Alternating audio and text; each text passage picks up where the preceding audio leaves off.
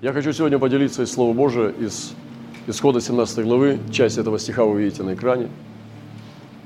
Я зачитаю это слово, и мы с вами поразмышляем об этом могущественном портале э, на этот сезон.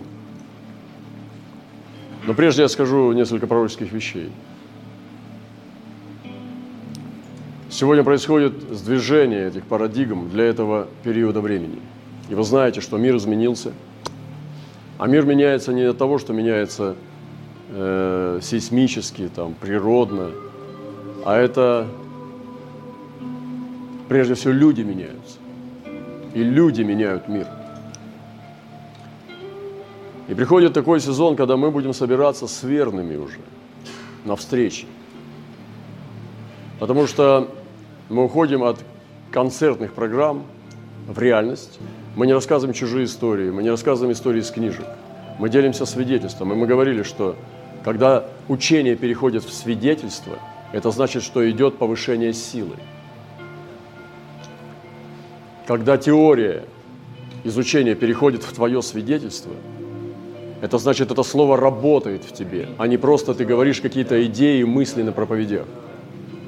И многие пастыря проповедуют свои мысли – они проповедуют, как правильно бы, бы, бы, бы, бы было, а не то, что они есть. Поэтому Господь, Он принес себя. И апостол Павел тоже говорит, что Господь благоволил открыть во мне Сына Своего. Но мы уходим от этих концертов, которые представляют, ну, как хрустальное христианство странные дома, люди, которые ходят э, для того, чтобы не пойти в ад и так далее. То есть это есть, это хорошо, это пусть будет, но это не для нас. Наше призвание в другом. Мы занимаем особенную нишу в Царстве Бога, наше братство, и мы должны понимать наше призвание и избрание. Есть люди гражданские, есть военные, есть люди рабочие, есть образованные – и также в Царстве Божьем есть разные обители. И наша обитель – это трудиться для Христа, а не быть просто. И также будет сдвижение, потому что мы будем собираться с верными впредь. Не со всеми подряд. И Бог будет увеличивать число сильных через новое поколение. И таким образом произойдет взаимозамена – и новые люди достойные займут место недостойных. Если вы будете совершенно честны, вы знаете, что ваша эффективность зависит от вашей любви к Иисусу. И ваш плод зависит от вашего посвящения. Если мы перестанем обманывать, мы скажем, что мы мало служим, поэтому у нас мало плода. И надо, время пришло прийти к правде, к правде Божьей. Вот и все. К правде прийти, с ее начать и ей продолжать. Господь не избирал всех подряд апостолами лишь для того, чтобы их не обидеть. Он отделял апостолов и потом проповедовал толпам. Собирался в домах. Господь понимал, с кем он работает. Каждый раз. И это правильная стратегия. И не просто концертные конференции, но встречи верных которые избрали для себя побеждать. Иисус не бегал за Иудой Искариотом и умолял его вернуться.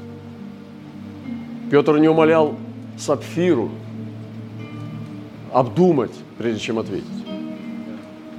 Каждый человек выбирает сам, как он будет идти с Господом. И все зависит от любви. Вернись к любви. Вернись к первой любви. А если ты никогда не знал ее, умоляй Бога, рви свое сердце, чтобы вернуться к любви. Требования возрастают для пастырей. Лидеры Божьи, говорящие Слово Божие, должны быть вестниками Господа Савов. И те братья, которые еще у них уста нечистые, слова нету в устах у них, говорят свои мысли – играют еще в каких-то геро- супергероев, конечно же, будут меркнуть. Никто не будет притворяться, что они имеют мундир. И Господь сегодня будет развенчивать обменять, менять паспорта, обновлять. И требования к служителям Бога, к вестникам возрастают. И вы увидите это, как разница между служащими и неслужащими будет увеличиваться. Это обещание Бога, что я покажу разницу между служащими и неслужащими. Это Он будет делать. Пастыря будут встречаться верные на специфические встречи, которые будут усиливать друг друга и действовать в обилии даров, которые можно сообщать. И Павел сказал, мудрость мы проповедуем между совершенными, у которых навык, приученный к развлечению добра и зла. Значит, он делился совершенными откровениями и познаниями не со всеми, а с мудрыми, как он называет, мудрые. Мудрые включают и святые тоже. Слабых будем посещать, курировать на местах, пасти. Но битва будет вестись достойными. В некоторых городах возможно начинать новые церкви, независимо от того, что там есть уже церковь. Если она стоит в застое, не дает плода, мы не будем ее срубать. Пусть она живет, двигается. Но не удивляйтесь, если ваш город придет от братства, новая команда и будет делать независимую церковь, которая будет автономна от вас. Наши города многие миллионники, очень огромный труд. Но маленькая община, там, из пару десятков человек не может покрыть нужды этого города. Сыны Вениаминовы однажды похищали дочерей. У них не хватало э, семей, у них не хватало женщин, которые бы производили семя, производили бы род, производили бы праведный род. И они прятались и похищали женщин. Что вы смотрите? Это Слово Божие. Я скажу вам вот что произошло. Они выжили. Это колено спаслось. Потому что было нечестие от их отцов. Израиль преследовал с наказанием по слову Господа. И семя почти что вымерло. И сыны Израилевы, они похищали дочерей для продления потомства. Так и сильные и верные должны брать сильных и делать их верными. Мы, мы в открытом слове. Очень сложно, но оно открытое. Павел прощался в Ефесе, когда видел среди пастырей будущее их, смотрел в эти глаза и сказал, что и многие из вас будут говорить превратно, пытаясь увлечь за собой учеников. Конечно, братья сидели, хлопали глазами, невинные лица, но это была правда, потому что апостол был пророком. Если говорит, что к вам зайдут, он не говорил, что это эти братья, но он говорит, к вам зайдут лютые волки, которые будут не щадить стадо. И среди вас восстанут те, кто будет говорить превратно, чтобы улезть за собой учеников. И Павел прощался не только с неверными пастырями в Ефесе. Он говорил, что я уже не увижу, но я чист от крови, потому что проповедовал волю Божию, и я как бы чист от крови. Но он прощался с пастырями старого сезона. Он не прощался только с неверными. Он прощался с теми, кто не переходит, который не гонится за жизнью до крови, который не бьется за огонь, платя всем, который не топит жертвенник своей душой. Он прощался с этими пастырями, потому что это не значит, что он через месяц там умер и все. Павел продолжал жить но в новом сезоне. Он покинул тот сезон. И он прощался с пастырями старого сезона. Попрощался с ними, сказал, я сделал все для вас, и я ухожу в новое измерение. И он взял с собой верных, и они стали снова и снова сбрасывать листву и снова облекаться в новую зелень и плоды.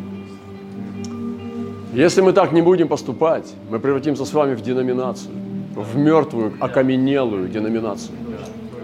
И сегодня должны жить те, кто жаждет жить.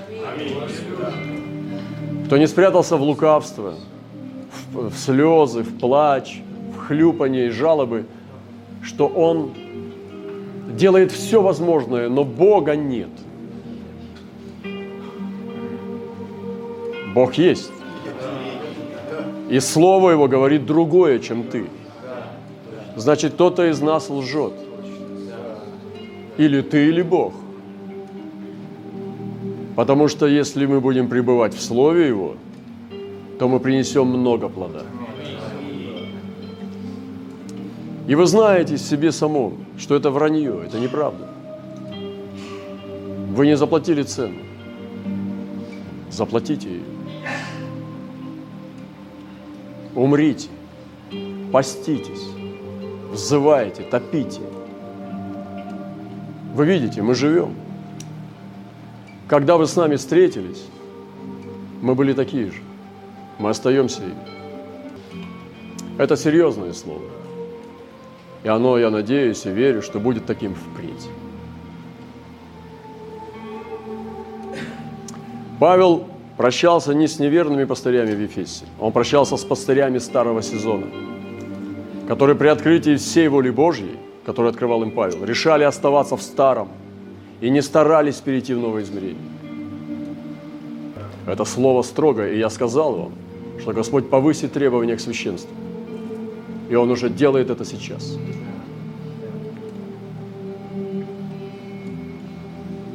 И это приносит нам большее присутствие Божие. Это приносит нам высшее присутствие Божие. Это возводит нас в Его огонь, в котором мы горим и не сгораем.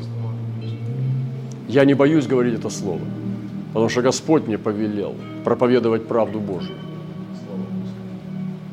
И я не собираюсь покидать его. И я не собираюсь составлять свой пост на этой земле до вечного дня – да сохранит меня Господь и да утвердит меня в Слове Своем.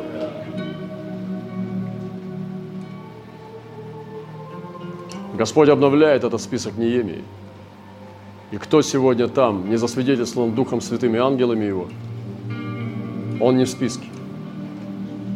Вот тебя и колотит, и швыряет туда-сюда. Разберись со списком. И написано, что не впускать их в родословную, доколе не восстанет великий священник.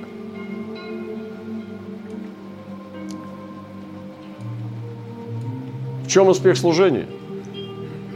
В открытом слове все ясно. Успех служения через обращение может вернуться к тебе. Обратись. Обратись. И Писание говорит, пророк, Господь сказал, если ты обратишься, то тогда будешь как мои уста –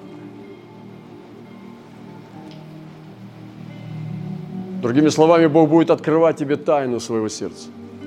Если ты обратишься, то будешь как мои уста. Они сами будут обращаться к тебе, а ты не будешь обращаться к ним. Люди будут появляться, они будут приходить. Ты будешь видеть, как они обращаются к тебе. И я вижу это в своей жизни. Люди обращаются. Те, которых я не знал и никогда не видел. Это происходит, потому что это обетование. И когда ты ходишь в обращении, ты обращаешься всегда, постоянно – то к тебе обращаются тоже. Ты обращаешься к Богу, а к тебе обращаются люди. Но когда ты отвернулся от Бога, от тебя отворачиваются люди Божьи. Если от вас отворачиваются, значит вы отвернулись от Бога. Обратитесь к Богу, и к вам обратятся люди. Так сказал Господь. Если ты обратишься, то они сами будут обращаться к тебе. Я слышу в некоторых местах, там, где действительно сестры или братья живут в небольших местах, в трудных местах, как к ним обращаются, как появляются какие-то дивные люди, и они появляются, потому что есть притяжение послушания. Если кто-то послушный Богу, к нему притягиваются те, кто избран Богом. Но если святые отвращаются, уходят, падают, то нужно сделать выводы. Мы сегодня хотим послушать, что скажет Он. И хорошо, когда Он скажет мир народу своему. Но не всегда. Господь сказал такое обетование. Господь с вами, когда вы с Ним. Это не всегда, это не то, что Он сказал, я буду с вами до скончания века. Но здесь Он утончает – и проникает в суть. Господь с вами, когда вы с Ним. А если отречетесь от Него, Он отречется от вас.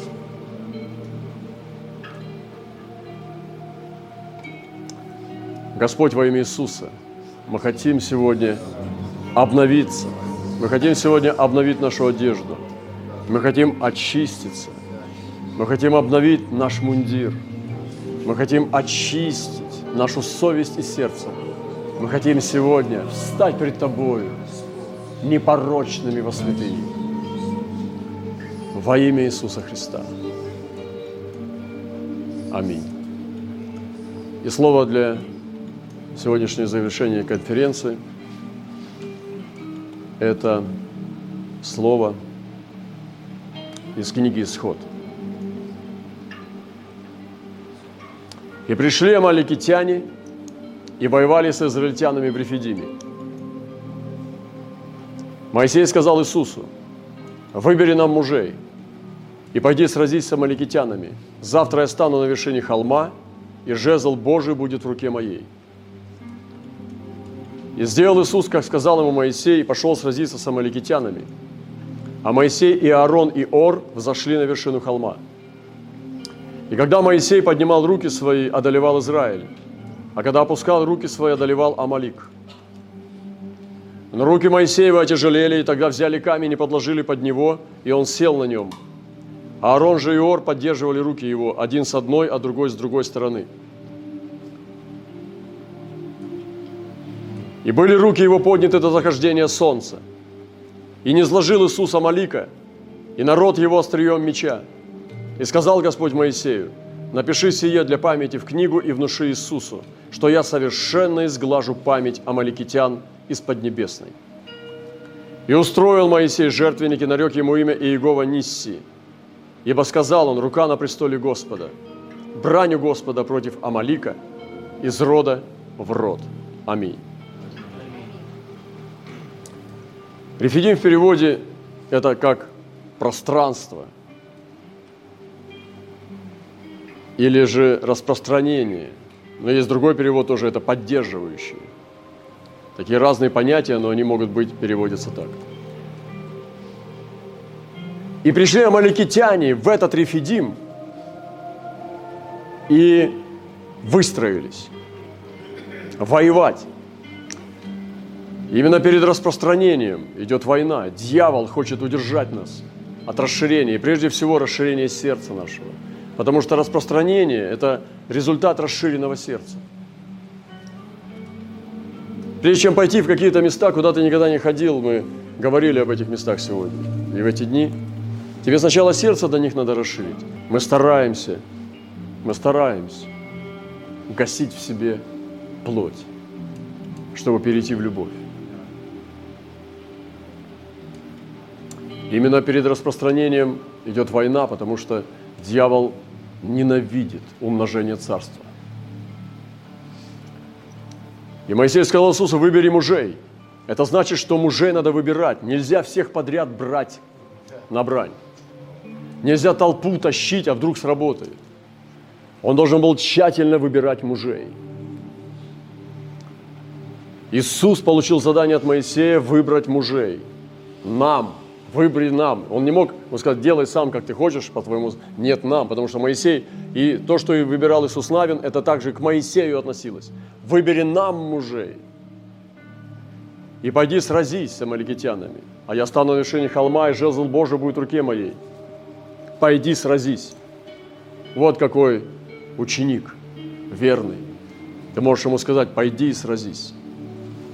Иногда ты даешь всю инструкцию, детализируешь, а он не понимает, как это сделать, что-то забыл, там что-то там протормозил, а, и тебя винит, что ты ему не сказал, как это сделать. Неспособный к сражению, потому что нет автономного хождения в вере. Привык жить под кем-то, не ходит сам перед ним. Иди сразись. Я хочу видеть людей – которым говорит, иди возьми этот город, иди возьми этот народ, иди сразись, без инструкций.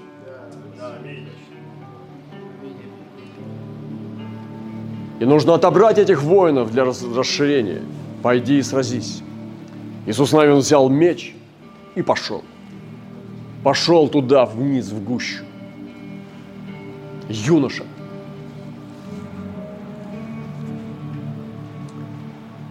Вы, юноши, слышите? Поднимайтесь. Не смотрите на тех, которые позволяют прийти блуднице в стан. Встаньте, возьмите копье и протыкайте. А апостол восходит на гору. Более ответственное задание. И одна вещь, которую он несет, которая несет эту божественную славу, это жезл Божий в руке. Он несет этот жезл Божий. Он сказал, ты иди сразись, а я стану на вершине холма, и жезл Божий будет в руке моей. У него в руке жезл Божий. И он несет этот жезл, неважно, какого типа эта палка. Такая, как на этой картинке. Или же толстая, мощная, инкрустированная, неважно. Важно то, что это от Бога. Он берет жезл Божий. Это его жезл, который дал ему Бог.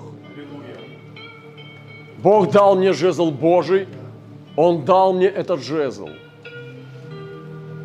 И он должен быть в моей руке во время битвы. И он сказал Иисусу, а жезл Божий будет в моей руке. Власть, сила, призвание, избрание, предназначение, дар. Жезл Божий будь в моей руке – Хочу спросить тебя, твой жезл, знаешь ли ты свой жезл? Видел ли ты его? В руке ли он твоей? Имеешь ли ты жезл в своей руке? Его место не в углу. Сегодня, в это время, место жезла не на красивом и крестированном кувшине – в руке Божьего воина. Самое приятное место для жезла – быть в кулаке Божьего человека. И сделал Иисус, как сказал Моисей, и пошел сразиться. Послушание лидеру до смерти. Он сказал, брат, а как это делать? Адам и боги. Он не стал счеты сводить. И заметьте, что Иисус Навин не сказал ни одного слова во всей этой истории. Он молчит. Я не думаю, что он не был, не понимал страх, и ему было не страшно. Я не думаю, что он знал, как сейчас себя вести.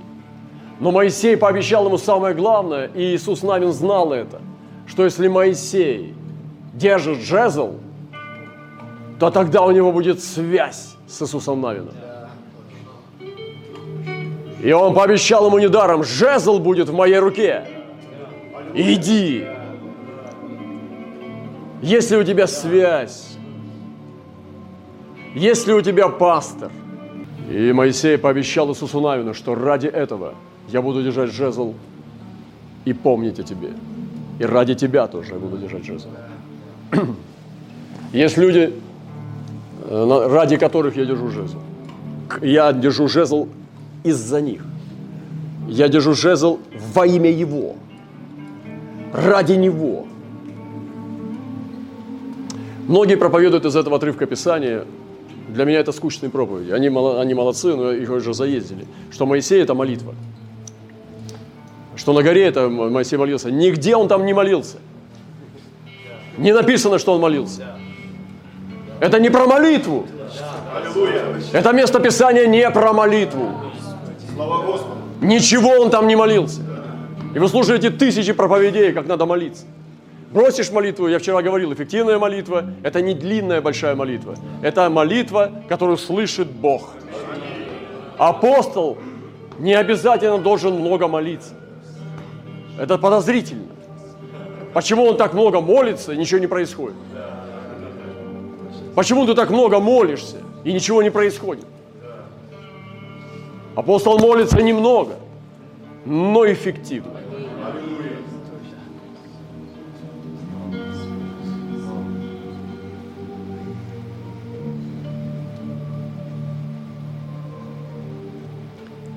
И сделал Иисус, как сказал ему Моисей, пошел сразиться с амаликитянами.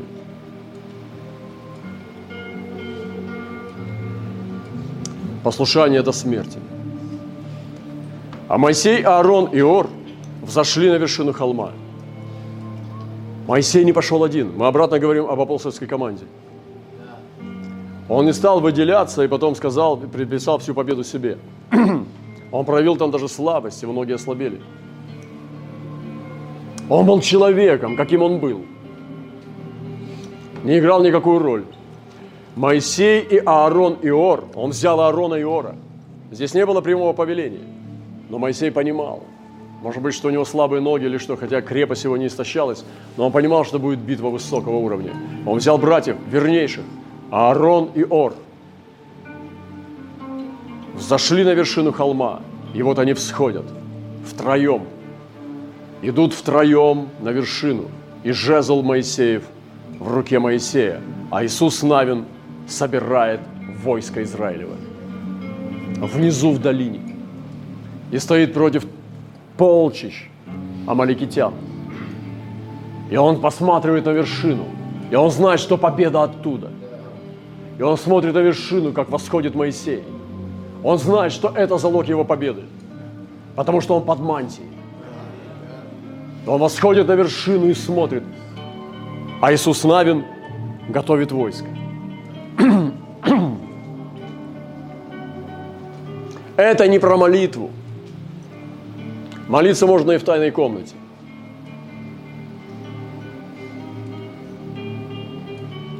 И взошли на вершину холма. Лидер, пастор, верный, ты на вершине или нет? Идешь ли ты на вершину? Или ты построил свой дом посредине, у подножья? Семья, проблемы. Город понравился. Многие из нас не дошли до своего призвания. Они глубоко внутри несчастны, потому что они не пошли к призванию. И глубоко внутри себя не могут найти что они не могут сказать, что они счастливы. Потому что они променяли призвание. Они не шли за призванием, они не были верны призванию, как Авраам, который был верный призванию. И когда Моисей поднимал руки свои, одолевал Израиль, а когда опускал руки свои, одолевал Амалик. Это высочайшее боевое искусство духа. И многие там художники тоже рисуют. Я специально сегодня просил найти эту картину именно с жезлом, потому что многие рисуют картину без жезла. Они рисуют Моисея пастором-молитвенником. Моисей не пастор-молитвенник. Он человек Божий с жезлом в руке. И когда он молчал, не написано, что он что-то говорил или кричал или молился. Он стоял молча, смотрел и поднимал руки с жезлом. И держал жезл. И когда он держал жезл, возможно, он был нелегкий, потому что он устал, то одолевал Израиль, он видел, как одолевает Израиль. И когда опускал, он удивлялся, как одолевает Амалик. И он понимал, что он руководит битвой. Он руководит битвой, как на самолете за штурвалом. Он руководит битвой. Все зависело от этого жезла и поднятых рук. Не от молитвы, а от веры, которая была в нем внутри. Вера Божья. И Господь говорит, имейте веру Божью. Все, что делал Моисей, верил. Вы слышите меня? Верил. Это не было требуха слов в молитвенной череде. Тра-та-та-та-та там или что, дай, дай, дай. Это было совсем другое. Я думаю, в эти времена лучше молчать. Стоять с жезлом и молчать.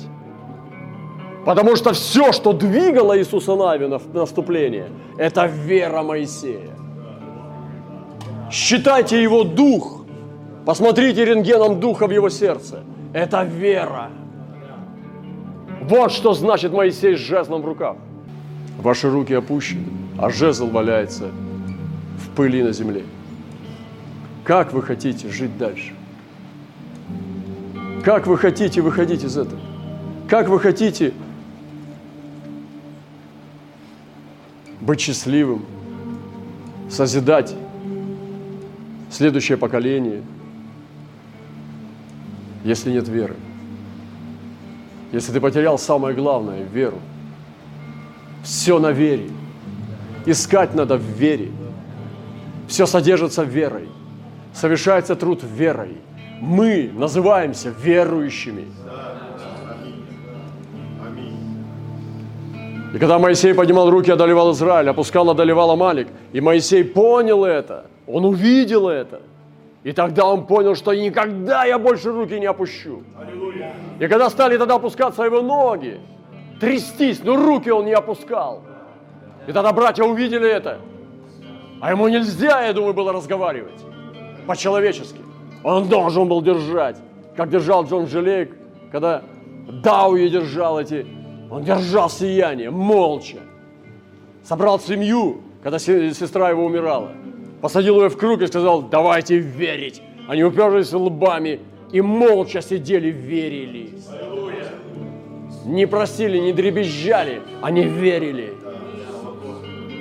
И она спаслась, она не умерла. Можем ли мы верить как боевые искусства духа? Можем ли мы вообще верить? Можем ли мы держать жезл поднятыми руками? И тогда он подумал, пусть лучше ноги согнутся, чем руки. И тогда братья увидели это, они, они увидели, как ноги его дрожат, но руки побелели, но не опускались больше. Хватило пару раз увидеть, что опускание рук – в результате приносит падение ближнего своего. Если пастор опускает руки, люди падают, люди отступают, с людьми происходят беды, падают в грех. Пастор с опущенными руками подставляет народ под дьявола. Вот почему такие беды. Руки с жезлом Бога подняты. Лидер с жезлом в руке – и он сказал, а я возьму даже не посох, я возьму жезл Божий. Жезл Божий. Это великое оружие. Они жезлом и выкапывали колодцы. Это был инструмент и орудие. И можно копать колодцы, можно проткнуть врага. Можно ударить как палицей. Жезл Божий – великое оружие Божьего человека. Ты не можешь бросить свое оружие. Это не скипетр просто ради красоты. Это не символ, это боевое оружие – Жезл пророка, жезл Божьего человека – это боевое оружие высочайших технологий, если хотите, потому что он сверхъестественный.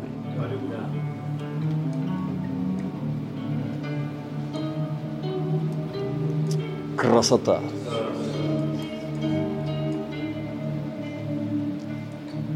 Поднятые руки верного – знамение веры Божьей.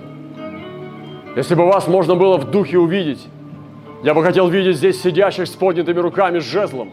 Лидеры без веры с опущенными руками. Но поднятые руки верного с Божьим жезлом – это знамение веры, что в нем живая вера. Поднятые руки жезлом Бога приносят победу над Маликом. И вера лидера, послушание этих двух сторон, Ор Аарон, они были верные, подложили камень. Руки Моисеева отяжелели, и тогда взяли камень и подложили под него, и он сел на нем, но руки не опускал. Ты можешь быть старым, ты можешь быть уже больным, ты можешь быть ослабевшим, но руки твои не имеют значения. От этого они не зависят. У тебя может болеть какие-то органы, но у тебя нет права опускать руки.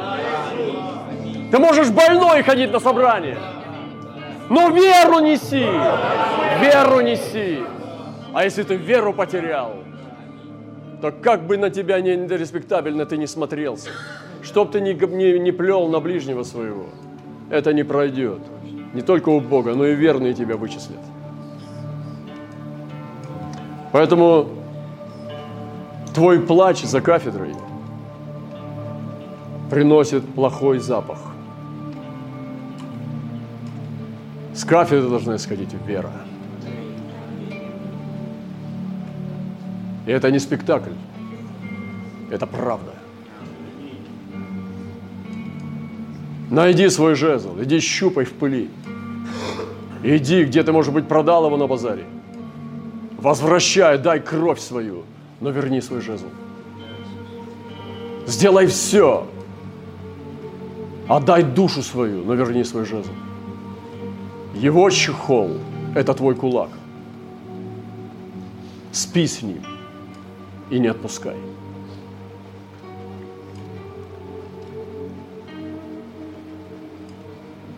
Бывает и такое, что апостол, пророк или верный, или Божий человек устает.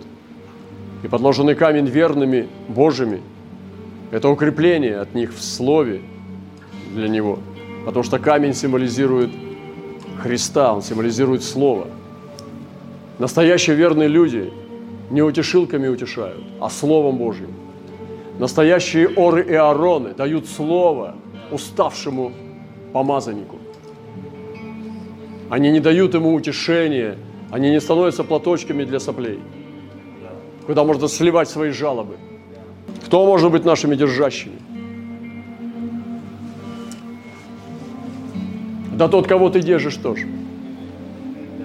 Тебе не надо ждать, Господь, вы мне не послали держащего. Ты держи, и Он тебя поддержит.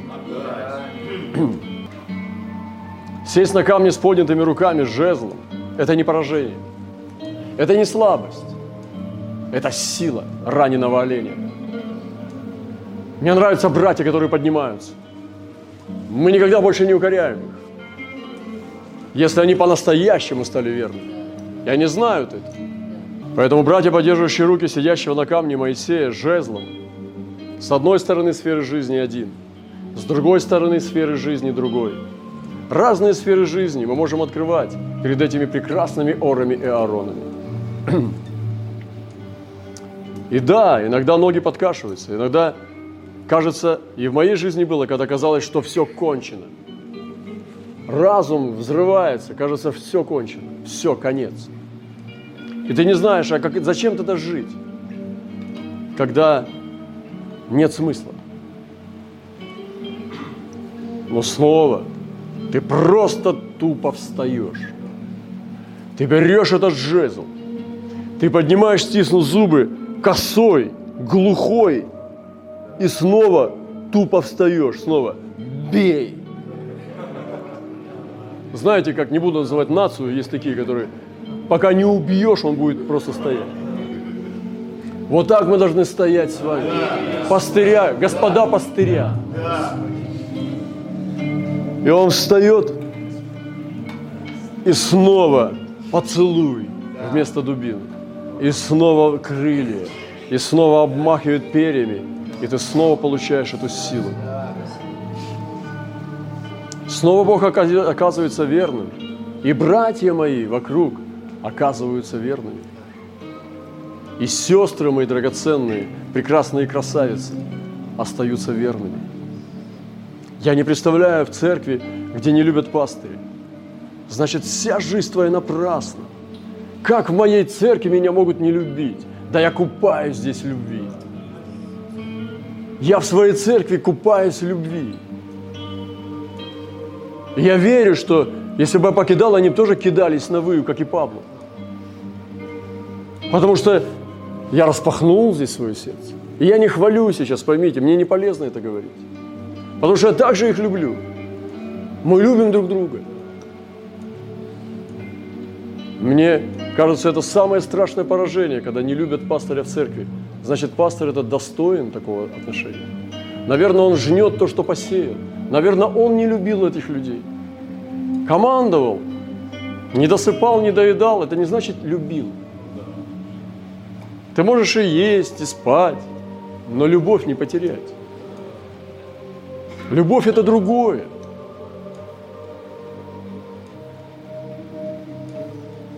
И сегодня Господь призывает подняться снова, снова сделать попытку, встать, использовать этот шанс, подняться на битву. Я не знаю, насколько тебя хватит, ты уедешь свой город вдохновленный. И снова. Демон твой. Ничего не буду говорить. Здесь не советуют. Здесь наблюдают. Ты нечестивый или ты верный. Иуде не посоветуешь не повешаться. Иуде не посоветуешь не брать эти деньги. Это вопрос времени. Здесь не советуют, здесь наблюдают. Я вам все сказал. Теперь вы будете делать.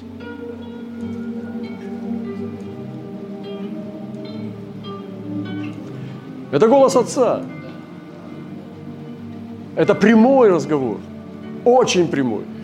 И он весь пропитан любовью, потому что это и есть любовь. Так прямо говорит Отец.